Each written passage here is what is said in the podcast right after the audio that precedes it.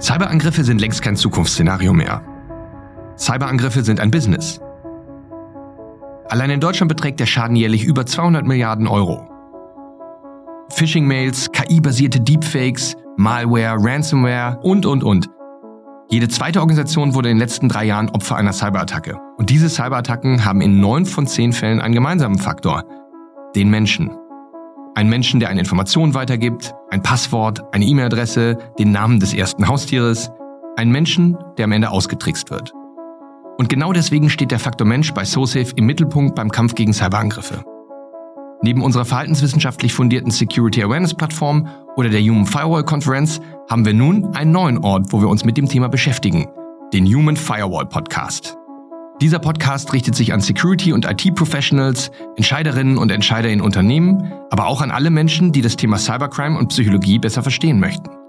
Denn nur indem wir uns mit dem Problem und auch den Lösungen beschäftigen, können wir uns als Gesellschaft gegen dieses riesige Problem immunisieren.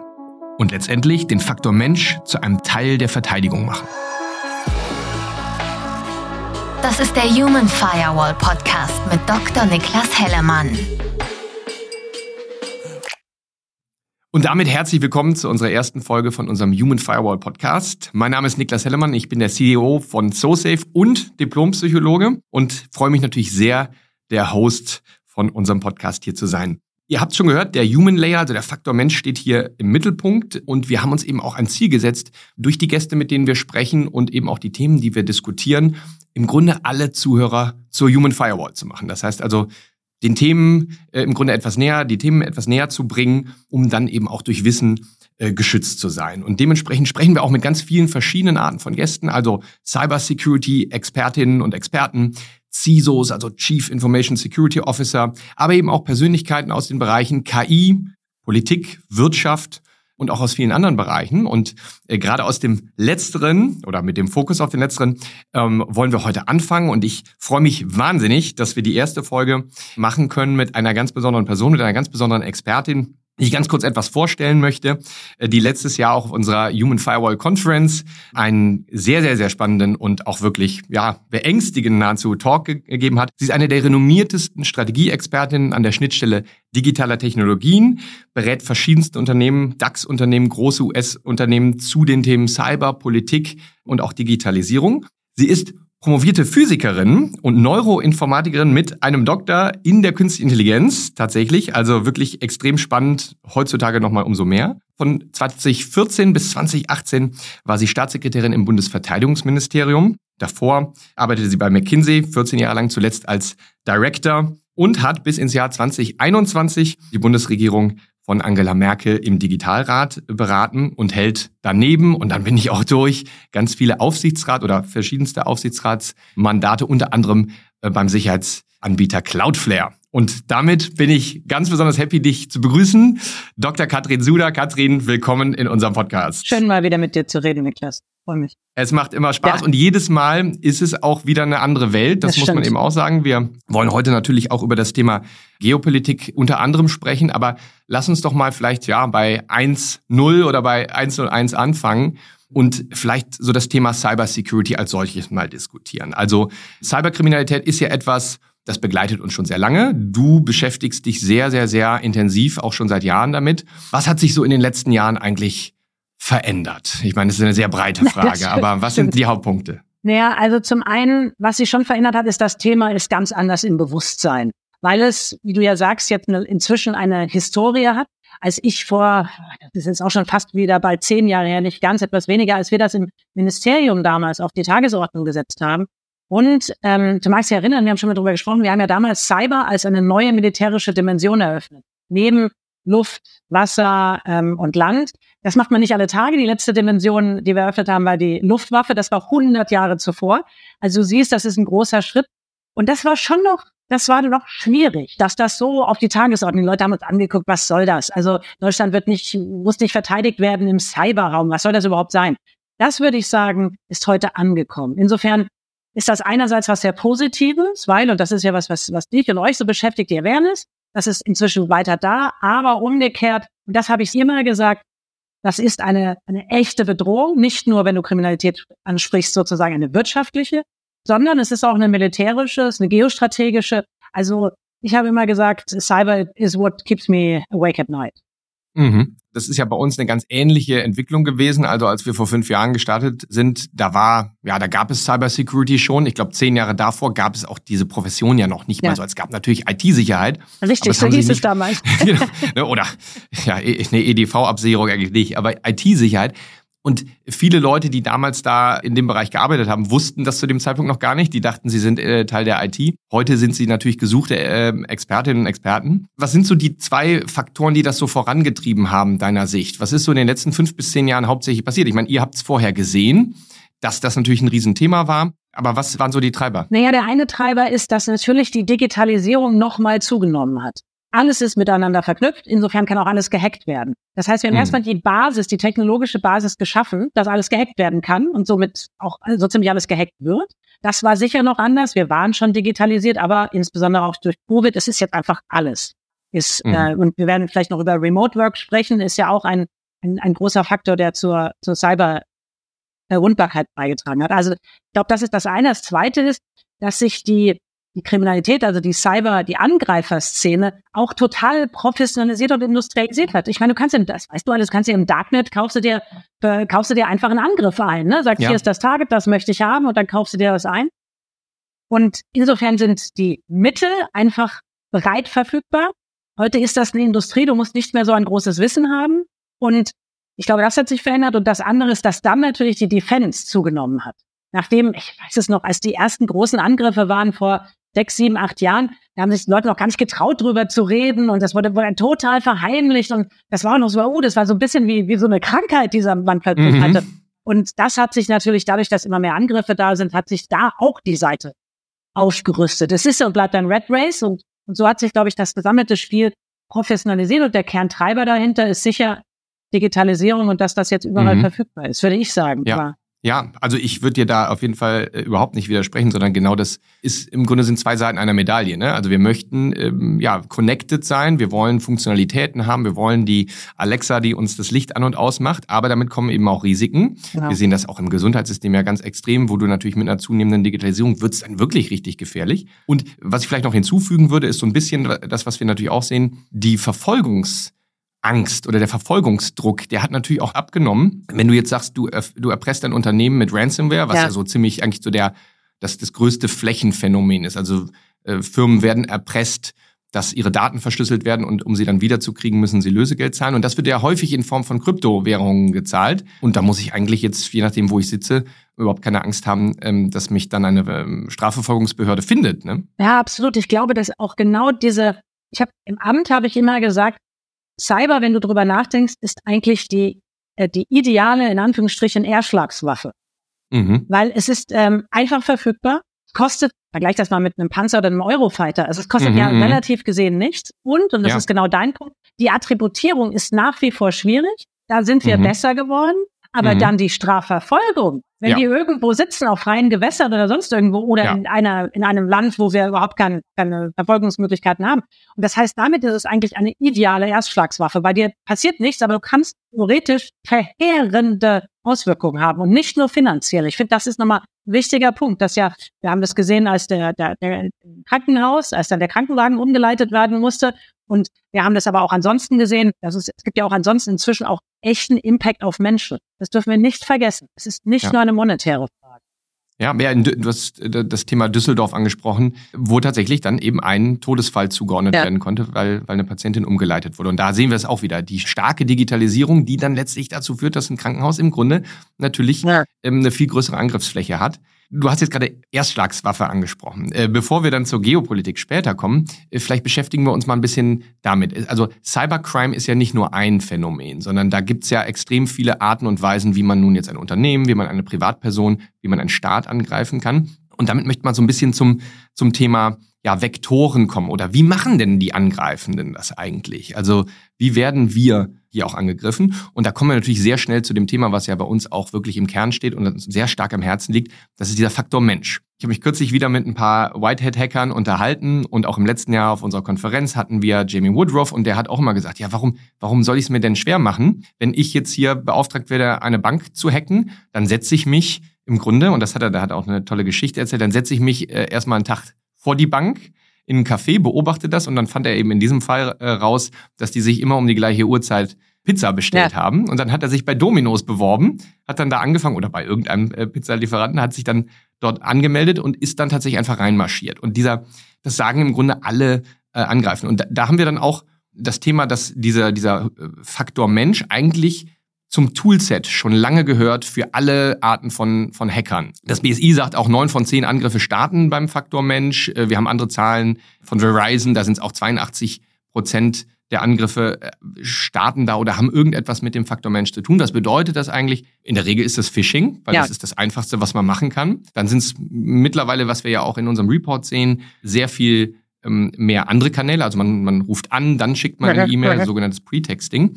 Aber lass uns vielleicht da nochmal zurückspringen. Diese Form von Social Engineering, ist das etwas, was du damals vielleicht auch sogar auch im, im Amt, wie du gesagt hast, was ihr auch schon gesehen habt, was auch eben die staatlich gefundeten Actor nutzen? Oder was ist denn Social Engineering eigentlich? Ja, also im Grunde geht es ja passgenau Eigenschaften von Menschen rauszufinden. Und in der Tat ist das ein Riesenthema. Allerdings gar nicht so sehr, um dass dann der more, der gezieltere Cyberangriff kommt, sondern natürlich ist das ähm, Abwerben von Kräften oder das hm. Infiltrieren und deshalb oder das Ausspionieren. Deshalb spielte das schon immer eine große Rolle. Also ich weiß, als ich noch äh, im Ministerium war, um mal nicht das Wort Amt wieder zu verwenden, weil ich also ich, ja, ich habe es jetzt übernommen, weil es also, aber ich, ich mag's, so, ich so mag's, als ich im Amt. Also auf jeden Fall, als ich äh, noch im Ministerium war und äh, dann eine China-Reise vorbereitet hat, bin ich sehr, sehr, sehr gezielt darüber aufgeklärt worden, welche Ausspionierung, mhm. Social mhm. Engineering Sachen dort angewendet werden. Und natürlich ist das ein großes Thema. Damals klingt jetzt so, als wäre ich 100 Jahre alt. Nein, aber äh, zu meiner Zeit war das noch nicht so stark in die Cyberangriffe, weil wir zum einen noch viel mehr mit den breiten Angriffen. Wir waren noch sehr damit beschäftigt, auch die überhaupt erstmal die technischen Einfalltore klar zu kriegen. Und zum anderen wir damals sehr viel mehr Angst hatten, aber das ist natürlich eine etwas andere Situation vor den Advanced Persistence Threat, also richtig ausgeklüngelten Sachen, weil wir mhm. natürlich ein sehr hohes Schutzniveau hatten. Ja. Also rote Netze, das Ganze hängt natürlich, vieles hängt gar nicht am Internet und so weiter. Deshalb war das nochmal eine andere Situation. In meinen Unternehmensmandaten, die du ja freundlicherweise vorhin erwähnt hast, da sehen wir das natürlich in der Breite. Und das ist mhm. ähm, plus, also ich bin ja auch selber, äh, ständig bekomme ich irgendetwas, wo man dann dreimal, dann guckt man sich die Uhr an, nein, nein, nein, ich bin ja weg. Und die sind zum Thema Social Engineering, die sind so, so gut geworden. Ich hatte mhm. am Wochenende, hatte ich so eine Kampagne, also die, die mich getargetet hat und da habe ich wirklich einen Moment gebraucht. Ne? Weil, nee, kann das echt sein? Und dann habe ich wirklich mal nachgeguckt, hier nachgeguckt, und nein, alles klar, alles sofort geblockt und gelöscht. Aber das ist mhm. wirklich, also ich muss sagen, beeindruckend, also schlimm, schlimm beeindruckend wie das inzwischen ist. Ja, ich meine, hat natürlich auch mit dieser Professionalisierung zu tun oder wir sagen ja fast schon Industrialisierung ja, ja, von Cybercrime. Das bessere Wort, hast du recht. Dass du dort firmenähnliche Konstrukte hast. Wir wissen das ja aus der Anfangszeit des zweiten Ukraine-Kriegs, das Conti in dem Fall, das war eine Hackergruppe, ähm, die wurde dann selber infiltriert oder es wurden zumindest Daten ausgeleitet aus internen Chatprotokollen. Ähm, und wir wissen, dass die wirklich aufgestellt sind wie Unternehmen. Ne? Also da gab es teilweise Dinge, die waren ungewollt komisch. Da gab es Mitarbeitergespräche, Gehaltserhöhungsverhandlungen etc. Solche Themen passieren dann auch innerhalb mh, hm, im Grunde einer ja, einer, einer kriminellen Vereinigung. Aber warum sollte es auch anders sein? Die sind sehr gut darin, ähm, in dem, was sie tun und natürlich, ähm, ja, organisieren sie sich dann natürlich auch professionell. Eine Sache, die du angesprochen hast, sind eben diese Mails, die dann jetzt auch dadurch total überzeugend sind. Ich meine, wenn man jetzt mit Menschen spricht und über, über Phishing, was ja so die häufigste Form von Social Engineering im Grunde ist, wenn man mal einfach die Anzahl nimmt, und wenn man die mal fragt, okay, woran erkennst du es denn, dann finde ich immer noch viele Leute, die sagen, ja, an den Rechtschreibfehlern. Welcome to Gen AI. Ja, das ja. alles weg. Genau, genau. Ne? Also das ist, glaube ich, etwas, was wir uns merken müssen. Also das, die Technologie, um sowas wirklich sehr überzeugend zu machen, auch auf jeden Einzelfall hin, die ist mittlerweile da. Natürlich haben wir auch immer noch andere Fälle und vielleicht mal ganz kurz auf dieses Thema Rechtschreibfehler zurückzugehen. Ich glaube, das kommt so ein bisschen auch von diesen Advanced Fee Scams. Also da kriegst du ja diese Mail von dem Prinzen aus Zamunda oder wo auch immer. Und dann sind die ja sehr schlecht geschrieben oder sie enthalten eben viele Fehler, was ja in diesem Fall sogar auch eine Taktik ist, um im Grunde äh, auch die Zeit zu optimieren. Das heißt also, ich beschäftige mich nur mit denen, die mir am Ende dann das Geld auch überweisen, weil darum geht es, Advance Fee Scam, ich möchte eigentlich Geld bekommen. Und dementsprechend muss ich am Anfang im Grunde schon die leichten Opfer aus oder finden, identifizieren, weil mit denen werde ich dann mehr Zeit verbringen. Und dadurch ergibt sich so ein komisches Zwischenbild, wo man sagt, ja klar, das kann ich immer an den Rechtschreibfehlern erkennen, wo wir aber bei echtem Phishing mittlerweile eine Situation haben, wo es wirklich sehr, sehr, sehr, sehr, sehr gut gemacht ist. Ne? Ja. Vielleicht kommen wir dazu auch nochmal zu diesem Thema Spearfishing. Also du hast gesagt, ne, du bekommst auch Mails, die wirklich sehr überzeugend sind. Was ist so deine Einschätzung? Warum, warum äh, investieren denn auch eigentlich Angreifende dort auch so viel Energie? Du hast gesagt, also es ist eigentlich die perfekte Waffe. Aber warum, warum geht man immer noch über den Faktor Mensch heutzutage? Ja, ich glaube, das ist so ein bisschen, wie wir es wie wir schon mal angerissen haben, weil technologisch sehr viele Dinge inzwischen einfach passiert sind. Sehr viele Unternehmen, nicht alle. Ich glaube, das ist im, im Mittelstand da teilweise noch, noch nicht immer überall da. Und alle haben das und das Problem der Lieferketten, die dicht zu kriegen. Mhm, mh. Aber ansonsten, wir haben Zwei-Faktor-Authentifizierung, wir haben Zero Trust Approaches, wir haben also, ach, das, was es alles gibt. Inzwischen ist ja auch nicht mehr die große Burg und die Festung, sondern wir haben inzwischen ja kleine Inseln. Das haben ja inzwischen haben, haben sich ja Konzepte breit gemacht. Und auch, als ich noch vor fünf, sechs Jahren habe ich auf meinen Vorträgen immer gesagt, ähm, kennen Sie den CISO in Ihrem Unternehmen? Nein, sollten mhm. Sie aber. Und Heute würde ich mal sagen, wenn es einen gibt, aber das ist heute, glaube ich, schon echt anders geworden. So auch die Bedeutung. Und insofern glaube ich, dass das neben, dass es natürlich immer wieder auch technologische, ähm, die HTTP äh, 2 Rapid Response, was sich da gerade aufgetan mhm. hat, aber dass sich einfach der Mensch rausgestellt hat als der einfachste, günstigste und dann auch immer noch beste Zugang. Das heißt, die, die sich, wie du schön beschrieben hast, ähm, und eine herrliche, schreckliche Anekdote mit den Mitarbeitergesprächen, dass ich durch diese Industrialisierung, die natürlich gucken, wo komme ich am leichtesten rein? Und wir wissen, dass wir einfach sehr leicht, ja, man kann halt leicht reingelegt werden. Ja, absolut. Und, und das, sind, das sind auch so zwei Aspekte, die ich sehr häufig höre. Also das eine ist tatsächlich das Thema, was, was du angesprochen hast. Wir haben uns technisch eingeigelt. Wir haben uns sehr stark auf diesen einen der drei Faktoren Technik, Prozesse und Menschen fokussiert und haben im Grunde die Menschen irgendwie so ausgeklammert. Haben gesagt, ach ja, komm, das bringt eh nichts, sich mit denen zu beschäftigen. jetzt über die, über die Regulatorik oder Compliance hinaus. Und die Hacker haben aber eigentlich immer gewusst, ja, ich habe 100 verschiedene Firmen, 100 verschiedene IT-Systeme aber die Menschen, die da sitzen, die funktionieren alle mal relativ ähnlich. Deshalb haben sie da investiert oder zumindest wurden da immer besser. Und wir haben das so ein bisschen ignoriert und den Mensch immer so als Schwachstelle gesehen, was ich halt total doof auch persönlich finde. Also da schreit natürlich der Psychologe in mir oder einfach der normale Mensch.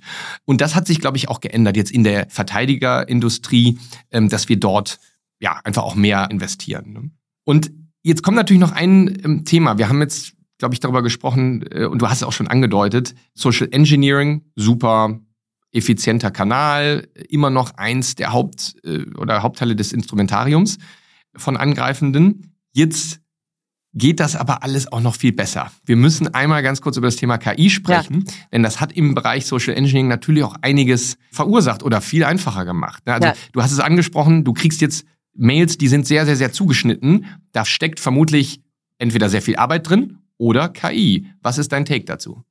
Ja, da würde mich auch gleich mal deine Sicht interessieren. Also ich bin nicht sicher, wie weit sie das schon heute umsetzen, also ob die das schon alles umarmt haben, aber was zumindest aus der Theorie her, und du siehst ja viel mehr in der Praxis noch, aber was, also theoretisch natürlich ist mit Gen AI hast du die Chance, fehlerfrei in jeder mhm. beliebigen Sprache muss man ja nahezu sagen, nicht jede, aber you know what I mean, also nahezu in, in, allen gängigen Sprachen. Dann übrigens auch noch rund um die Uhr, also so zum Thema Mitarbeitergespräch, dann müssen die halt auch keine Pause mehr machen und wir kennen ja auch so Inseln, wo diese, auch diese nichtstaatlichen Organisationen sitzen. Man konnte das sehr schön zeitlich attributieren und sprachlich. Das ist heute nicht mehr so. Ähm, also insofern glaube ich, durch die, und das, das dritte, also neben sozusagen allein der, der, der sprachliche Niveau, die verschiedenen Sprachen, die Übersetzungsleistung, als auch dann, weil sie natürlich die ganzen Informationen zusammenziehen können und dann sehr genau und übrigens ja auch kreativ, dass ja das, das wieder schrecklich herrlich daran, ja. dass Gen AI wirklich unglaublich gut darin ist. Das auf dich, wenn du so eine Konversation führst und äh, na, alle, die früher mal mit dabei waren, mhm. also Eliza kennen wir noch, aber das war ja. irgendwann langweilig. Das ist, das finde ich, ist hier nicht der Fall. Und, und da, dadurch gelingt es, glaube ich, über all diese Ansatzpunkte. Du musst jetzt mal sagen, wie weit ihr das schon seht oder überhaupt erklärt zurückführen könnt, ob es überhaupt Gen AI ist. Also wir sehen es tatsächlich mhm. und vielleicht ja, schiebe ich das ganz kurz mal zur Seite, weil du hast jetzt Eliza angesprochen, was ich, da müssen wir drüber sprechen, weil das ist so ein Ding, das habe ich, das habe ich im zweiten Semester ja. natürlich auch, äh, ähm, habe ich mich damit äh, beschäftigt. Da geht es um den Turing-Test. Das heißt also, wie überzeugend ist eine KI? Und damals waren die KIs natürlich, das ist ja kein besonders der hat gerotschert, Begriff. muss man dazu genau, sagen. Genau, also der, genau, der hat, der hat einfach wiedergegeben, was du gesagt hast. Also das war genau, noch keine genau. KI. Roger ist, äh, ist im Grunde eine, eine bestimmte Form der Psychotherapie und die besteht eigentlich nur darin, immer wieder eine Gegenfrage zu stellen. Sie haben gerade eben Ihre Mutter erwähnt. Wollen wir vielleicht nochmal über Ihre Mutter sprechen? Natürlich ist das ein, äh, also funktioniert in der Psychotherapie sehr gut. Und der Turing-Test besteht ja darin, dass Leute vor einem Computer sitzen, also Versuchspersonen sitzen vor einem Computer und auf der Gegenseite wissen sie nicht, ob ein Computer oder ein Mensch sitzt. Ja. Und dann sollen sie chatten. Und das wurde in den 80er Jahren oder 70er, 80er Jahren im Grunde schon so durchgeführt. Und dann gab es Eliza, das war ein Sprachprogramm aus dieser Zeit, also ja. nicht sehr komplex Nein. nach heutigen Maßstäben. Und das hat tatsächlich zum ersten Mal sehr, sehr gute Effekte gebracht. Und Menschen konnten gar nicht mehr unterscheiden, ob das jetzt ein Computer ist oder nicht. Und mittlerweile exakt. Jetzt haben wir natürlich Modelle, die darauf wirklich optimiert sind, im Grunde wie ein Mensch zu wirken. Und es ist natürlich klar, dass die dann das auch besser erfüllen. Und wenn wir uns Social Engineering angucken, wo wir eben darüber gesprochen haben, also die Manipulation von Menschen, dann ist vollkommen klar, dass Generative AI dafür und diese Large Language Models perfekt für geeignet sind. Ja. Ne? Und bei Phishing ist natürlich ein spezieller Anwendungsfall. Jetzt hast du die Frage gestellt, haben wir das schon gesehen? Also in bestimmten Bereichen, ja, es gibt ja auch noch andere Bereiche der KI, zum Beispiel Voice Cloning. Ja. Mhm, mhm. Habt ihr im Report auch drin? Genau. Und da, da haben wir das tatsächlich schon seit etlichen Jahren gesehen. Wir haben vor vier Jahren gesagt, okay, wir erwarten, ja. dass das in den nächsten ein bis drei Jahren passiert. Und es ist tatsächlich gibt es eine Handvoll Fälle, die darauf zurückzuführen sind, wo tatsächlich eine KI verwendet wurde, um eine Stimme eines CEOs oder einer CEO zu imitieren. Und dann wurde angerufen und dann wurde gesagt, okay, hier ist ein ganz wichtiges Projekt, ich schicke nochmal eine E-Mail hinterher, bitte Geld überweisen. Und äh, das heißt also, da sind wir schon längst aus dem Bereich der Science Fiction raus. Bei den Themen Spearfishing sehen wir Ansätze, aber man kann es natürlich sehr schlecht nachweisen. Selbst OpenAI kann nicht nachweisen, so wirklich, was von ChatGPT erzeugt wurde. Aber man braucht nicht viel Fantasie, um ja, zu sehen, ja, wenn ja, das, das, in die Hände mhm. von Angreifenden, von Angreifenden gelangt, dann werden die das auch verwenden. Und ich, das, da glauben wir sehr stark dran. Dementsprechend wird die, wird die Lage sich immer weiter verschärfen. Das ist etwas, was wir, was wir im Social Engineering Bereich sehen. Vielleicht nochmal, und damit leiten wir so ganz leicht nochmal in den, in den Kernbereich oder auch in dieses, in dieses Thema Geopolitik äh, nochmal, noch mal ein. Das sind so Deepfakes. Das ist so eigentlich so die dritte Variante. Ein Voice Cloning ist eigentlich auch ein Deepfake. Aber wenn man über Deepfake spricht, dann hat man immer diese, ja, Face-Swap-Themen. Wir haben das dann beim Ausbruch des Ukraine-Krieges gesehen, dass durchaus von ja, Medien ja. oder eben auch zur Propaganda dann, ich weiß nicht, Klitschko oder Zelensky wurden dort dann eben auch gefaked und haben dann natürlich irgendwelche Aussagen gemacht.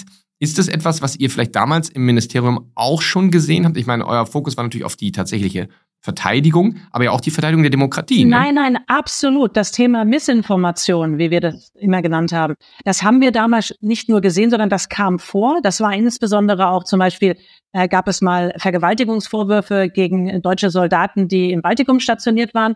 Das war eine russische Missinformations- oder Deinformationskampagne, natürlich mit wahnsinnigen Auswirkungen. Und ähm, also das Thema übrigens Missinformation oder auch sozusagen, egal ob man den, den Gegner sozusagen damit äh, schwächen will oder ob man einfach auch wirklich falsche Informationen, so wie du es bei Klitschko beschrieben hast, das ist mhm. ein uraltes militärisches Instrument. Also insofern, das gab es auch, also es gibt viele, viele Geschichten drüber. Ähm, aber ich glaube, was das wieder dasjenige ist, was mir wirklich Kummer bereitet, ist, dass natürlich mit Gen AI werden diese Fakes auch immer besser, immer schneller und immer breiter verteilt. Weil früher solche Vorwürfe, das war auch noch, da war Social Media war da schon da, aber noch nicht so dramatisch. Inzwischen geht das halt wahnsinnig schnell, ja. wahnsinnig gut. Und wenn du mich fragst zum Thema Demokratie, ich zitiere jetzt nur, und zwar war es die Frage, werden wir 2024 die letzte menschliche Wahl haben ne, in den USA? Das ist dann also von ein paar Experten die Sorge sozusagen. Und also da mache ich mir jetzt wirklich Kummer. Weil mhm. diese Flut an, an Content und diese Flut an, an Deepfakes, die immer besser werden und inzwischen haben sie nicht halt sechs Finger, sondern wir haben auch gelernt, dass der Mensch keine sechs Finger hat. Also das macht mir Kummer, weil unsere Gesellschaft nicht mehr so resilient ist. Warum nicht? Weil wir polarisiert sind. Weil wenn das dann, wenn wir dann Bilder kriegen am Tag vor der Wahl, wo Scholz was weiß ich was macht, und das ja. trifft sowieso auf eine Bevölkerung, die nicht wohlwollend ist, die nicht sagt, na, das kann denn es doch nicht sein, das sind doch sowieso alles Betrüger oder sonst irgendwas. Und dann wird's richtig, richtig, richtig gefährlich. Das ist der Einzug oder die Verstärkung von Emotionen in den Wahlkämpfen, in den politischen ja. Auseinandersetzungen. Das ist ja etwas, was, was ich persönlich auch sehr, sehr deutlich so, so, so wahrnehme. Ich meine, die Fachinformation und das, und das Sachliche und die Fakten, naja, Fakten sind ja auch nochmal ein ganz besonderer Begriff. Es wird ja auch so komplex, oder zumindest ist das das Empfinden, dass die Themen, die ja. wir, mit denen wir uns beschäftigen, auch immer komplexer werden, auch aufgrund des technologischen Fortschrittes. Und dann gibt es natürlich so einen menschlichen Impuls, ja gut, dann, dann vereinfache ich das für mich. Mhm. Und emotionale Themen sind dann natürlich wesentlich besser verdaulich, als sich wirklich dann mal ganz tief in das, was weiß ich, das Heizungsgesetz reinzufräsen, als dann ganz schnell zu reagieren und zu sagen, ach so, Moment mal, das ist ja natürlich hier, da steht Folgendes dahinter. Ja, plus dieser Faktor Zeit. Also alles ist ja mhm. immer schneller geworden und auch Medien sind immer schneller. Es geht darum, wer es zuerst berichtet hat. Aber die erste Meldung ist halt auch vielleicht dann auch nicht die richtige. Und deshalb glaube ich, dass Vertrauen, Vertrauen wird zu einer neuen Währung werden. Ja. Und Vertrauen ist entweder Reputation, also das heißt ein Unternehmen, also nach dem Motto, nein, das würde Unternehmen XYZ niemals tun, so. Oder mhm. Vertrauen in eine Person, nein, das würde der niemals tun. Bloß, dass ich Menschen vertraue, die zum Beispiel für mich Content bewerten. Und also im Grunde, ich habe ich hab, manchmal sage ich, vielleicht ist das die Rückkehr der, der Print News. Ah, okay. Weißt du, weil die können ja. nicht mit Cyber gehackt werden in dem Sinne. Da können natürlich Verlage werden. Du weißt, was ich meine. Wenn die Zeitung erst mal draußen ist und sie ist ja nicht wie ein Harry Potter, eine, die ständig ja. neuen Content hat. Also wenn die Zeitung bei dir da liegt. Gut, aber ja. Aber wenn sie da liegt. In Zeiten von AR werden wir sowas ja, auch sehen. Ne? Aber hast du recht. Und ich vertraue den Menschen, die sie gemacht haben und der Reputation des Unternehmens, weil irgendwie müssen wir ja noch an, an zumindest solide Fakten kommen. Also, du hast es angesprochen, das Thema Demokratie. Mir macht das großen Kummer, weil es eben mhm. auf eine Gesellschaft trifft, die in meinen Augen nicht vorbereitet ist. Ja, absolut. Ich durfte letzte Woche ähm, auf, auf einem Event sein, wo wir mit ganz vielen verschiedenen Fachbereichen, Experten aus verschiedenen Fachbereichen darüber gesprochen haben. Wir haben im, im Vorgespräch kurz dazu auch äh, gesprochen und da haben wir auch gesagt, dieses Thema Vertrauen und ja, das war so der Kernpunkt, wird immer wichtiger werden. Jetzt hast du dazu eine Sache gesagt, der muss ich nochmal zurückspringen, weil ich finde das sehr spannend. Du hast gesagt, die letzte menschliche Wahl wird vielleicht in den USA stattfinden. Kannst du das nochmal ein bisschen erklären? Ja, also das ist ja nur ein Bild, aber das Bild mhm. geht halt dahin, dass sozusagen irgendwann vielleicht Avatare, geklonte Stimmen, mhm. dass, also dass sozusagen immer mehr Maschinen oder KI mhm. oder you name it mhm. as you want, dass sozusagen die auch Wahlkämpfe dominieren werden. Und dass vielleicht auch irgendwann sozusagen das nicht mehr in dem Sinne mit persönlichem Kontakt, sondern immer mehr die digitale und damit auch die maschinelle Welt das beherrschen wird. Ja. natürlich nur provokativ als ja. Bild gedacht ich meine, wir haben es gesehen in den letzten Wahlen in den USA, da war sehr stark auch die Diskussion, äh, ging um äh, russische Trollfarmen oder wo auch immer diese Trollfarmen eben sitzen, die darüber dann über verschiedene soziale Medien im Grunde auch die Wahl ein bisschen beeinflussen. Man kann das natürlich ganz schwer nur nachweisen. Und diese Trollfarmen, die werden jetzt skaliert durch äh, KI. Ne? Also ja. im Grunde geht es darum, ja, Content in eine bestimmte Richtung zu entwickeln und den dann auch eben zu verteilen. Und das, was früher eben manuell da gemacht wurde, genau. Äh, kann nun mit, mit, mit KI einfach sehr viel effizienter gemacht werden. Ein anderer Aspekt, der damit verknüpft ist, ist natürlich auch so ein bisschen die Segmentierung. Wir haben ja über Cambridge Analytica sehr viel gesprochen in, in den letzten US-Wahlen. Da ging es ja darum, dass äh, die im Grunde über über einen Algorithmus entwickelt haben, wo man über äh, Facebook und die Likes und ne, wo, welchen Themen ich folge, man sehr zielgerichtet im Grunde mich einer, einem Segment zuordnen kann, ob ich jetzt für oder gegen Trump sein werde und mich dann spezifisch mit einem, ähm, ja, mit einem Content versorgen konnte und so wurde dann unter Umständen auch meine Meinung äh, verändert. Ich habe jetzt kürzlich gelesen, dass man das bei Generative AI auch extrem gut kann, einfach nur über die Inputs, also über den Textinput. Also Chat oder GPT-4 ist wohl sehr besonders gut in der Lage, auf Basis eines geschriebenen Textes, und der kann auch relativ kurz sein, sehr viele Aussagen über ja. mich, den Autor dieses Textes, herauszufinden. Also es ist im Grunde Cambridge Analytica hoch 10. Absolut, das ist ja das, was wir vorhin hatten mit dem mhm. Spearfishing. Das dient mhm. dazu, den, den, Ein den Angriffsvektor, damit ich ihn, also dann, was weiß ich, in der Erpressung, damit ich reinkomme, Geld bekomme, sonst irgendwas. Und hier dient es dazu, dass ich ganz, ganz genau targete mhm. in der Sprache eine Person. Und ich glaube, dass die, was ja Gen AI macht, ist, dass es Sprache ähm, im Grunde Content Generation auf Null setzt, Grenzkosten Null. Mhm. In Perfektion. Und ich glaube, weil Sprache sowas wie das Betriebssystem unserer Gesellschaft ist, wenn du willst, glaube ich, dass wir noch gar nicht überrissen haben, was das mit uns machen wird.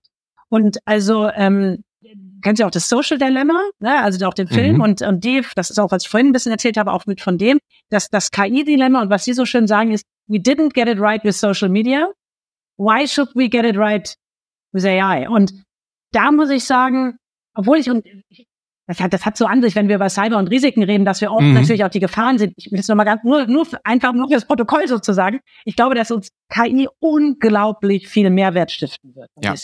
Das hat ein unfassbares Potenzial in der Medizin, aber auch um Ressourcenverschwendung. Also ganz, ganz, ganz, weil wir umgekehrt, alles, was wir jetzt mit personalisiert reden, heißt auch, dass ich individualisieren kann dass mhm. ich die. Gauss-Kurve besiegen kann. Für eine Physikerin ist das wie Weihnachten und Ostern zusammen. Aber ich wollte es nur mal. Für einen Psychologen auch übrigens. Wir, wir arbeiten auch viel mit der Gauss-Kurve. Ja, ja, natürlich klar lernen. Ne? Also das schiebe ich jetzt nur. Ich wollte es mal einmal gesagt haben, damit wir hier auch mal. Aber dass wir, glaube ich, noch gar nicht verstanden haben und überreißen können, was es macht, wenn wir diese Content-Inflation, es wird inflationären, fantastischen Content geben. Wir können, es wird schwieriger werden mit, mit, mit Fake News und allem. Und da muss ich sagen, das macht mir schon in Summe Punkt. Ja. Ja, bevor wir nochmal zurück zum Kummer kommen, möchte ich das auch nochmal bestärken. Also das haben wir letzte Woche auch sehr intensiv diskutiert, eben dieses positive Potenzial, was KI oder die aktuelle Iteration der KI möchte ich das eigentlich nennen, weil wir hatten auch KI davor schon und wir werden auch natürlich noch sehr viel leistungsfähige ähm, KI in der Zukunft haben. Da gibt es diese spannende, ich glaube, es ist eine Harvard-Studie, wo nämlich gezeigt wird, dass tatsächlich, also zumindest bei Knowledge Workers, also Leuten, die sich mit Daten im Grunde beschäftigen. Da haben wir tatsächlich einen Effekt von Generative AI, also zum Beispiel zum Decision Making, also wenn wir Generative AI verwenden, um Entscheidungen zu treffen, dann sind Menschen, die eben unterhalb der, der Gaußkurve oder im unteren, in der unteren Hälfte der Gaußkurve sind, also nicht ganz so stark von ihren ähm, analytischen Fähigkeiten, die können einen äh, überproportionalen Mehrwert davon bekommen. Also sprich, es wird dann so der Cyborg äh, im Grunde genannt.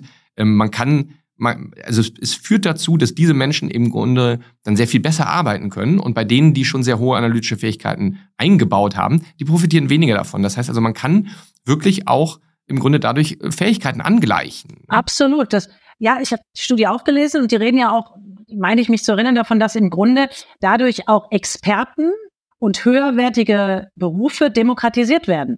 Weil du halt nicht mehr ein MBA brauchst, um äh, eine genau. Excel-Analyse zu machen. Das macht halt ChatGPT. Ähm, ich genau. glaube das auch. Das ist auch die positive Seite. Umgekehrt werden wir uns natürlich damit beschäftigen müssen, wie wir den Umbau hinkriegen. Mhm. Weil, also ja. es gibt ja sehr viele gesellschaftlich. Studien. Gesellschaftlich, ja. weil es gibt ja sehr viele Studien drüber. Und im Grunde weiß man es nicht. Also werden mehr Arbeitsplätze geschaffen als ähm, zerstört, das weiß niemand. Die meisten gehen von einem Nullsummenspiel aus, aber es weiß ja niemand. Aber mhm. erstens sage ich mal die Hypothese, dass es nicht die gleichen Menschen werden. Also wenn, was weiß ich, gab eine Prognose von der Bundesagentur für Arbeit, dass ungefähr bis 2025 waren, glaube ich, ja, waren, glaube ich, fünf Millionen Jobs sozusagen durch mhm. Digitalisierung und KI verloren gehen und fünf Millionen neue, aber es werden ja nicht die gleichen fünf Millionen Menschen werden.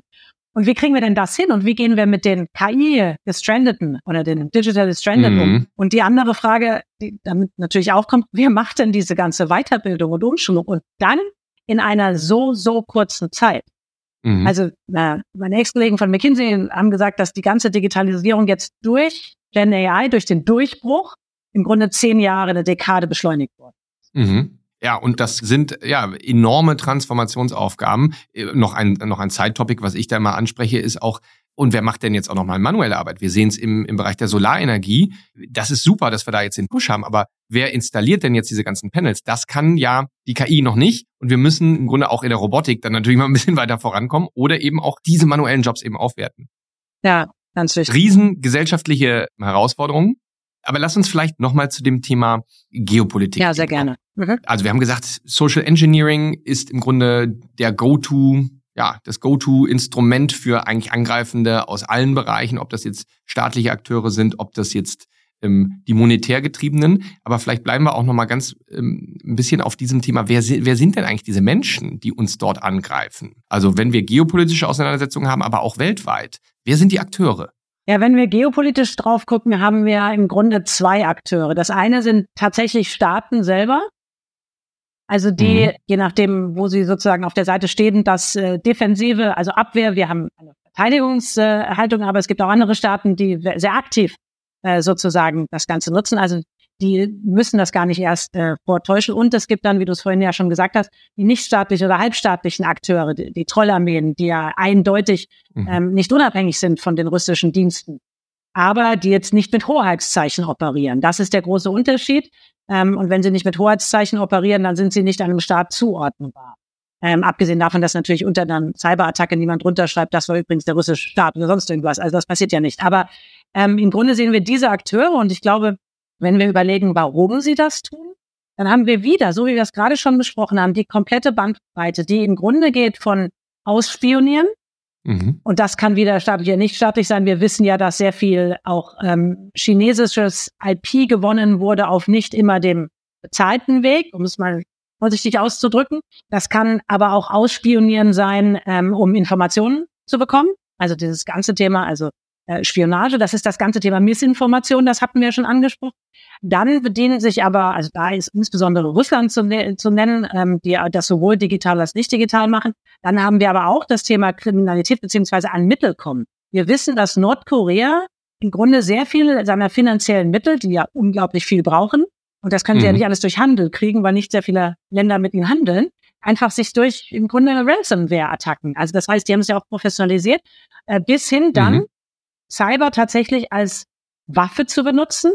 Und das bringt uns, wenn wir jetzt, ich habe jetzt überall ein Beispiel genannt, das bringt uns ja in die Israel-Iran-Auseinandersetzung, Stucknitz und so weiter, wo, wo das im Grunde tatsächlich ein Instrument war, um politische Ziele dann mit nicht kinetischer mhm. Gewalt durchzusetzen. Also ganz breit. Ganz breit. Und zerlegen wir es mal ein bisschen. Also äh, bleiben wir mal bei dem immer noch sehr komplexen äh, Bereich, der wirklich Cyberwar und staatliche ähm, Akteure. Du hast jetzt Stuxnet angesprochen. Ich meine, wir haben ja in der aktuellen Zeit auch wieder ähm, alle Augen auf den Mittleren Osten, ähm, die schreckliche Auseinandersetzung dort.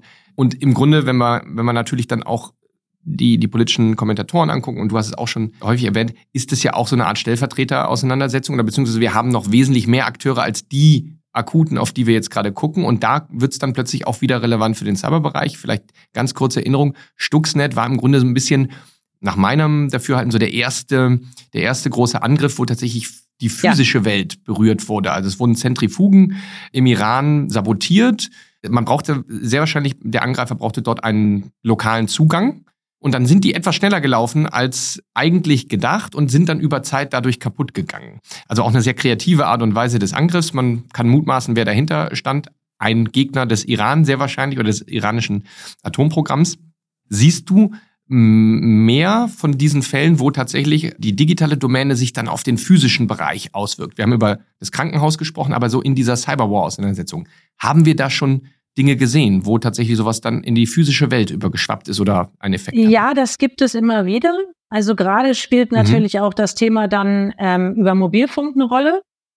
Ähm, jetzt ist es schwer zu unterscheiden, wo sagen wir, es ist Cyber oder es ist einfach digital oder ferngesteuert. Ne?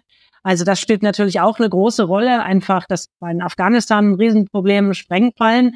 Und natürlich, das ist jetzt nicht so unbedingt die Cyberwelt, aber natürlich sind es mhm. digitale Kanäle und und digitale Auseinandersetzungen, die übrigens dann auch wieder digital gestört werden über Störsender und alles Mögliche. Also äh, diese Welt ist natürlich schon immer da gewesen. Wir wissen es aus, du hast ja zu Recht und äh, gesagt, das ist also das ist quasi Ukraine-Krieg 2 und Ukraine-Krieg 1. Hat Cyber eine große Rolle gespielt im Vorfeld. Mhm. Ähm, das war ja die, dann auch die Ausschaltung von sozusagen Infrastrukturen. Also wir mhm. sehen Kraftwerke, Kraftwerke, also das ist, ja. glaube ich, ein, ein ganz ja. wesentliches Beispiel wir sehen es, wir sehen es nicht so viel, was natürlich damit zu tun hat, dass und ich muss ganz ehrlich sagen, ich finde es immer so schrecklich, wenn man versucht, beschreitet über diese schrecklichen, schrecklichen Kriegssituationen zu reden. Weil zum Beispiel der Ukraine-Krieg ist jetzt natürlich ein, ein sehr physischer, ein sehr kinetischer, ein zerstörerischer. Deshalb spielt dort das jetzt keine so große Rolle mehr. Die schmeißt jetzt halt einfach eine Bombe auf den Ja, ja, klar. Ich muss es leider klar. so sagen. Aber wir haben gerade auch zu Beginn des Ukraine-Krieges ähm, gesehen, dass Cyberattacken auf staatliche Webseiten waren auch ein, ein Riesen, was dann wieder Desinformation ist. Also ja, wir sehen es. Wir sehen es nicht in diesem Ausmaße. Ich glaube aber, dass, ähm, und das kann ich jetzt nur sagen, dass zum Beispiel die, die verschiedenen Staaten, mit denen wir gearbeitet haben oder auch wir selber, natürlich bereiten wir uns auch in der Defensive darauf vor, dass mhm. das eine große Rolle spielt.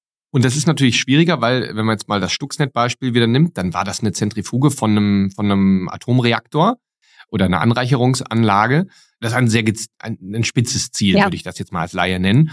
Und bei Infrastrukturen ist es ja sehr breit. Ne? Also im Grunde kann man es übersetzen. Alles, was uns wichtig ist, was im Grunde uns hier so in der Maslow-Pyramide, was dann da ganz unten ist, also Schutz, Nahrung, Wärme, all die Infrastruktur, die dafür zuständig ist, kann ein Ziel im Grunde auch sein, weil es wird dann einen Effekt haben, der dann auch eine Bevölkerung beeinflusst. Absolut. Und das ist auch, deshalb habe ich auch immer gesagt, it keeps me awake at night. Weil, also wir wissen, wenn du einen lokalen Energieversorger, das sind ja oft noch kommunale Versorger, die sind Mittelständler, kleine Mittelständler.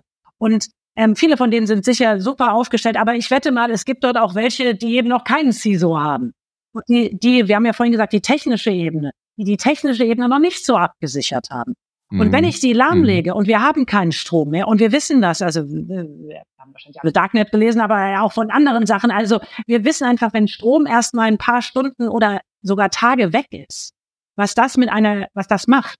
Und insofern ja. ähm, hat mich das immer sehr, sehr beschäftigt. Und zwar beides. Sowohl werden wir mal so einen, einen, einen wirklich sehr, sehr ausgeklüngelten Angriff irgendwo sehen, wo dann natürlich auch der menschliche Faktor mit dazu gehört und Zugangsberechtigung und die physikalische Sicherheit von Anlagen aber auch das andere. Und deshalb habe ich mich in meiner, meiner Zeit immer sehr dafür eingesetzt, dass wir gesamtstaatlich sicherer werden. Dass wir einfach dafür sorgen, damit wir unser Sicherheitsniveau in Summe hochschrauben.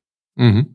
Resilienz eben auch damit ja. umgehen können und nicht, nicht alles auf eine Karte setzen, nicht nur einen Absicherungsweg wählen, sondern eben auch in, in alle Bereiche ähm, diese ja, Resilienz, also wie übersetzt man das eigentlich? Die, die Verteidigung, nee, die Widerstandsfähigkeit im Grunde zu weißt du, Absolut. Ja, und ich, Entschuldigung, wenn ich dich mhm. unterbreche. Du hast, du hast ja, ja. ganz am Anfang auch gesagt, was hat sich verändert? Und ich glaube, es hat sich verändert, dass der Awareness-Level hoch ist, aber der, dass diese Ziele nicht nur um Geld zu erpressen, sondern als, als Auseinandersetzung, als Waffe eingesetzt werden können. Das, glaube ich, ist, weil wir es einfach auch in unseren, zum Glück muss man ja sagen, ähm, dass wir es so selber nicht erlebt haben. Aber es gibt es, es ist da. Und deshalb, genauso wie wir ansonsten Vorsorge für Krisen machen, finde ich, müssen wir es auch in diesem Fall machen. Konrad Adenauer hat es gesagt, ne, immer eine Dauerwurst äh, äh, im Keller haben, ne, das ist auch Resilienz. Aber vielleicht möchte ich, da, da möchte ich auch nochmal rein, weil ähm, ich, ich stimme dir absolut zu. Wir haben, oder das habe ich jetzt so zwischen den Zeilen rausgehört, wir haben ja noch die Möglichkeit, uns abzusichern, diese Resilienz zu erhöhen. Denn die ähm, die Angreifenden haben eben noch nicht so gezielt die Infrastruktur angegriffen. In dem Fall von, vom Uniklinikum äh, Düsseldorf wissen wir, dass im Nachhinein die Angreifenden das sogar zurückgezogen haben, weil sie eigentlich gar nicht so schlimm treffen wollten, sondern die wollten, glaube ich, eine Universität treffen und da eben nur Geld verdienen. Vielleicht ganz kurz noch mal einmal diese Frage, weil das ist auch etwas, was wir so deutlich sehen, dass diese staatlichen Akteure, also was wirklich politisch und staatlich motiviert ist, und die ja, Cybercrime-Wirtschaft die befruchten sich auch äh, gegenseitig. Bei Conti haben wir es gesehen, Conti stand so ein bisschen auf der Seite von Russland, kann man mutmaßen, wenn man diese Chatlogs sich anguckt, aber sie waren eben eigentlich eine kriminelle Gang. Ähm, aber dennoch springen sie quasi mit auf. Äh, diese, in, diese, diese ja, Überschwappeffekte möchte ich jetzt mal einfach nennen, ist kein richtiges Wort. Wie, was, was, was siehst du da oder was habt ihr vielleicht auch damals gesehen? Der Zusammenhang zwischen Kriminalität und staatlichen Akteuren.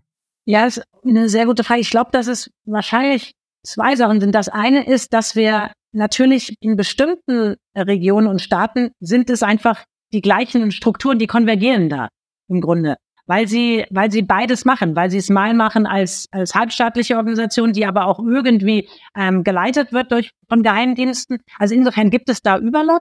Und das andere ist, muss man halt sagen, dadurch, dass die dann neue Threat-Vektoren entwickeln, ähm, oder dass sie rausfinden, wo irgendwas exploitet werden kann und das dann wiederum nutzen und dann im Darknet verbreiten. Also das sind, glaube ich, die hängen, also die hängen menschlich zusammen und sie hängen, wenn du es willst, von Prozessen und und Analytik her zusammen. Und deshalb ist das dummerweise ein sich aufschaukelndes System, was mhm. die Bedrohungslage leider nicht besser macht. Ja klar, also wir haben es ja gesehen, teilweise, ich muss mich immer dran erinnern, äh, Linus Neumann, der, der Sprecher des Chaos Computer Clubs, der erzählt immer diese Geschichte, dass er die haben dann mal sich da infizieren lassen von so einem Verschlüsselungstrojaner. Das kam ganz klar von einer Gang, ja, die wollten damit Geld verdienen. Und dann haben sie in dieses ja. Customer Service ja, Interface, ne, man gibt, man kann da ja mit denen chatten ja. und sagen, oh, wo kriege ich denn jetzt den Bitcoin her? Ähm, haben sie dann Russisch geschrieben, weil er hat einen Freund dabei, der Russisch spricht. Und ähm, dann haben die sofort gewechselt und haben gesagt, okay, kannst du bitte deine russische State ID zeigen, kannst auch Dinge verdecken. Und dann hat er ein gratis Entschlüsselungstool bekommen. Da sieht man diese Vernetzung dass natürlich Russland sagt, okay, macht es gerne, ja, macht, greift da alle, alle Firmen an und, und erpresst euer Geld, aber macht es nicht in Russland, ja, weil dann gibt es vielleicht Konsequenzen. Ne? Dann finden wir euch doch. Und, und das finde ich faszinierend, weil es eben diese, diese Vernetzung dieser verschiedenen Welten eigentlich gibt und in den Conti-Logs kann man es eben auch lesen. Vielleicht noch mal ganz kurz Richtung Ende. Das ist ja mal ein bisschen das Problem. Wir sprechen über viele Probleme. Äh, jetzt geht man hier, also ich hoffe, diesen Podcast hört man nicht zum Einschlafen abends, weil natürlich sind die Themen alle nicht, äh, nicht wirklich beruhigend. Aber was kann man denn jetzt tun? Vielleicht erst einmal die Frage davor, wer ist gefährdet? Jetzt, wenn man auch nur mal Firmen sich anguckt, sind das jetzt nur die Großen oder du hast Stadtwerke angesprochen, wer ist das? Und was können wir denn eigentlich tun? Das ist eher so der zweite Teil. Ja, also ähm, wer ist gefährdet? Alle. Jetzt musst du wieder unterscheiden, mhm. also mit welchem Interesse. Also natürlich gibt es das finanzielle Erpressungsinteresse und da suchen sich zumindest meiner Erfahrung nach, diese Gangs, wie du sie nennst, ähm, eigentlich die Ziele aus, die sie erreichen. Man sieht dann manchmal so Cluster, dann haben sie eine Zeit lang Automotive und Zulieferindustrie sehr stark im Visier gehabt. Äh, dann war eine Zeit lang waren Universitäten, weil du es angesprochen hast und deshalb auch die Verwechslung mit der Universitätsklinik, ist auch absurd, ne? Aber also da haben sie so, also wie so Vertikalisierung, ne? Suchen sich dann so unterschiedliche Einfallsvektoren aus. Das ist, glaube ich, also letztendlich jeder, die Großen, die Kleinen. Conti ist groß, ähm, die, die Universitäten sind klein. Ähm, weil die Zahlungsbereitschaft, das habe ich auch bei euch im Report gelesen, sehr, sehr hoch ist, ne? so 40 Prozent Zahlen, hat mich auch überrascht. Und insofern glaube ich, alle können ein Ziel sein. Von staatlichen Akteuren ist das natürlich nochmal unterschiedlich. Die suchen sich dann natürlich Ziele aus, wo sie entweder äh, Spionage machen können oder wo sie irgendetwas vorbereiten können. Das ist, glaube ich, nochmal eine andere Kiste. Aber für mhm. Erpressung gibt, glaube ich, niemand, der sich da in Sicherheit wiegen kann oder sollte. Ja, also das kann ich auch nur bestätigen, die Jahre, die wir jetzt in diesem Bereich auch sehr intensiv ja unterwegs sind, da war es schon vor fünf Jahren vielleicht, gab es immer so dieses Thema, ach, wir sind zu klein, wir werden nicht angegriffen. Und wir wussten damals schon, dass es schon Phishing-Kampagnen gegen, gegen 20, 30 Personenunternehmen gab. Und jetzt hat sich das mittlerweile verändert. Du hast Vertikalisierung angesprochen, also die Fokussierung der Angreiferindustrie auf verschiedene ja, äh, Branchen ja, genau. im Grunde. Aber wir sehen das eben sogar auch im Größenbereich. Das heißt, es gibt welche, die nehmen sich nur die Großen vor und machen das dann etwas komplexer. Und es gibt welche, die machen skalierte Angriffe gegen die Kleinen. Ja, und auch das spricht wieder für diese Professionalisierung der Industrie. Ja. Dann vielleicht jetzt mal, du hast ein paar Sachen angesprochen und Resilienz, da haben wir auch schon drüber gesprochen. Jeder ist betroffen. Was können wir jetzt tun? Was ist vielleicht auch so dein Learning aus den Unternehmen, die du berätst? Aber auch aus den Diskussionen ähm, auf Aufsichtsratsebene. Was können wir tun? Was müssen wir tun? Ja, vielleicht müssen wir so die Ebenen unterscheiden. Die Frage ist, was kann jeder Einzelne für sich tun? Was macht der Staat? Was machen Unternehmen? Oh ja. Wenn ich mal auf deine Frage mal einfach Unternehmen nehme, dann finde ich, passt es sehr gut, das Dreieck, was du vorhin eröffnet hast. Ne? Technologien, Prozesse und Menschen. Und ich glaube, genau das muss passieren. Also technologisch haben wir ja schon drüber gesprochen, von Zwei-Faktor-Authentifizierung bis zu was weiß ich was. Prozesse, Governance, total wichtig. Da sehen wir übrigens noch immer auch größere Lücken. Noch immer macht nicht unter jedes Unternehmen auch unternehmensweit mal eine Übung.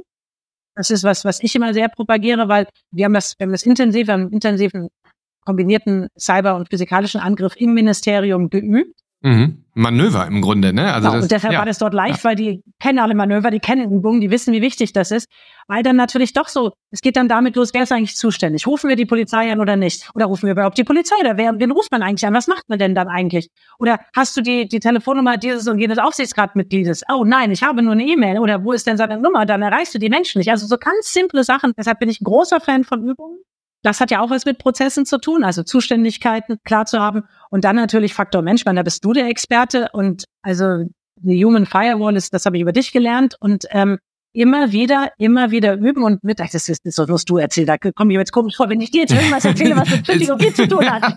Nein, aber es, es, es macht, du hast, du hast es im Grunde schon gesagt, also ähm, diese Tabletop-Exercises, das, was du angesprochen hast, ist ja etwas, was sehr häufig oder was in großen Unternehmen oder in stark regulierten Branchen schon, schon frühzeitig oder vor ein paar Jahren gemacht wurde, jetzt mittlerweile eben auch gerade dann in den oberen Kontrollgremien auch.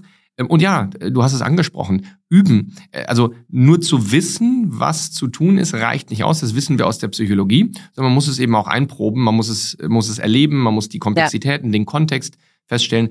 Wir machen das als ein Beispiel eben über diese Phishing-Simulation, die im ganz kleinen Format das eben auch jeden Tag tun, Leute exposen, ja, und dann, dann kannst du viel mehr Sachen lernen, als wenn du eine lange Liste von 20 To-Dos oder 20 Steps irgendwie auswendig lernen musst. Und es geht nicht in Fleisch und Blut über. Und genau, eine Sache hast du auch angesprochen, das ist dieser Fokus auf den Faktor Mensch.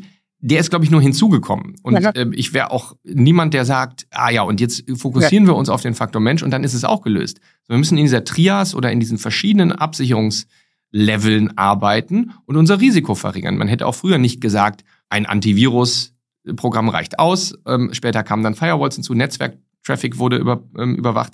Es sind alles immer zusätzliche Absicherungslayers, die man hinzufügen muss. Und der Faktor Mensch in der heutigen Zeit ist vielleicht der höchste Hebel, weil wir da, ja, den haben wir in den letzten Jahren sträflich ja, vernachlässigt. Ja, genau so. Ja. Ein Thema noch, und äh, da kommen wir dann wirklich auch Richtung Ende, äh, was du eben angesprochen hast, also verschiedene Layers, aber eben auch Resilienz bedeutet nicht, dass das Problem quasi gelöst wird, sondern dass es vielleicht auch einfach nur heißt, damit umzugehen, was im Ernstfall zu tun ist. In der Security spricht man ja eben von Prevention, Detection, Response. Also das ist dann eher diese Response. Vielleicht kannst du da nochmal ganz kurz ja, drauf eingehen. Ja, sehr gerne, weil es wahrscheinlich jetzt die für mich größte Entwicklung der letzten Jahre ist. Denn inzwischen, mhm. früher war es ja so, dass man noch gedacht hat, man kann sich davor wirklich schützen. Man kann verhindern, dass es zu einem Angriff kommt. Jetzt stelle ich zunehmend fest, dass die Leute nicht mehr sagen, ich kann mich davor schützen, sondern ich gehe eigentlich davon aus, ich werde eines Tages äh, sozusagen angegriffen werden und es wird erfolgreich sein. Das heißt, es geht jetzt über die Response und den Schaden zu minimieren, ähm, zu wissen, wie wir damit umgehen. Und das finde ich sehr interessant, weil im Grunde ist die Haltung jetzt so, ich gehe mal davon aus, ich, es erwischt mich. Und ja. das ist eine große Veränderung. Ich, die, die, ist noch, die ist noch jung in meinen Augen. Ich weiß nicht, wie du es siehst, aber ich würde mir sagen, das ist noch nicht lange, so vielleicht zwei Jahre oder so, oder vielleicht sogar nur einen. Ja, und, und das finde ich, also für uns, die wir jetzt schon sehr, sehr lange das Thema sozusagen predigen, ist das eigentlich eine gute Entwicklung, weil das heißt, dass auch, dass die Offenheit da ist zu sagen, ich bin angegriffen worden. Das hat sich auch total verändert. Ich habe es ja vorhin schon mal erwähnt. Und das geht sowohl als auf Firmenebene als auch auf den individuellen Ebene. Denn also da hatten mhm. wir an anderer Stelle mal drüber gesprochen, wie wichtig es ist, dass die Mitarbeiter lernen, wenn ihnen das passiert ist, sie haben draufgeklickt, sofort die Hand hoch. Nicht Scham, nicht lügen, nicht versuchen zu verstecken. Und auch das ist ja psychologisch unglaublich schwer, eine Atmosphäre zu kreieren, wo du einen echt blöden Fehler gemacht hast. Und du musst ihn sofort offenlegen. Und hier reden wir nicht über Heldengeschichtenfehler. Das machen wir gerne. Fehlerkultur heißt ja oft, ich erzähle mhm. eine Heldengeschichte. Ja. Nee, keine Heldengeschichte. Da gibt's auch kein gutes Ende in dem Sinne. Und deshalb finde ich das eine gute Entwicklung, weil es bedeutet, dass du den Mitarbeiter, die Mitarbeiterin, die irgendwann da drauf kriegt, dass du die nicht stigmatisierst und von vornherein, sondern dass du versuchst, das hinzukriegen. Absolut. Und also ich, ich will da gar nicht tief reingehen, sondern dir nur einfach noch ein Beispiel vielleicht geben. Bei Reddit, diesem, diesem, diesem Forum, die wurden so angegriffen, da hat ein Mitarbeiter draufgeklickt, der hat das dann aber, hat dann drüber nachgedacht und hat es dann sofort gemeldet und dadurch konnten die dann diesen sogenannten Blast Radius, also den, den Schaden eingrenzen. Und genau das ist es, Fehlerkultur stärken, indem man auch sagt, das, das ist Normalität, das ist das New Normal und wir müssen alle darin besser werden, damit umzugehen und jeder einzelne ist ein Teil davon und kann eben bei der Absicherung helfen. Was für ein schönes ja. Schlusswort, liebe Katrin. Ich weiß, du, du hast einen, einen eingetakteten Zeitplan. Umso happier bin ich, fröhlicher bin ich, freudiger bin ich, dass du dir die Zeit charmant. genommen hast. Und wir haben hier, glaube ich, einen schnellen Ritt ja. durch viele Themen gemacht. Aber ich glaube, dieser Satz am Ende eben, wir können alle bei der Verteidigung mitmachen oder bei der Resilienz, ist, glaube ich, etwas, was, was ich nochmal wieder mitnehme und unsere Hörer hoffentlich auch. Und ich danke dir sehr. Ich danke dir, Niklas. Und freue mich dann, dass wir uns irgendwann wieder sehen und sage dann für heute erst einmal auf Wiederhören und vielen Dank. Ich habe mich sehr gefreut. Bis bald, Niklas. War schön. Danke. Tschüss. Bis bald. Und alle Hörerinnen und Hörer können natürlich jetzt auch, wir haben es am Ende gesagt, ihre digitale Selbstverteidigung stärken, indem sie eben auch uns weiter zuhören in den nächsten Folgen. Wir werden immer wieder in verschiedene Themenbereiche durchgehen, auch über konkrete Angriffe sprechen und teilen Sie auch gerne diesen Podcast oder teilt gerne den Podcast. Wir sind ja hier per Du, denn auch das trägt dann dazu bei, dass man mehr über das Thema spricht, dass die Awareness in der Gesellschaft steigt und dass wir alle hier weltweit im Grunde die Human Firewall stärken. Und wenn du weiterhin über alle Entwicklungen aus der Cybersecurity-Welt auf dem Laufenden bleiben möchtest, dann abonniere diesen Podcast und aktiviere die Glocke, damit du keine Episode mehr verpasst. Und damit vielen Dank für heute und bis zum nächsten Mal. Der Human Firewall Podcast von SoSafe wird produziert von Early Studios.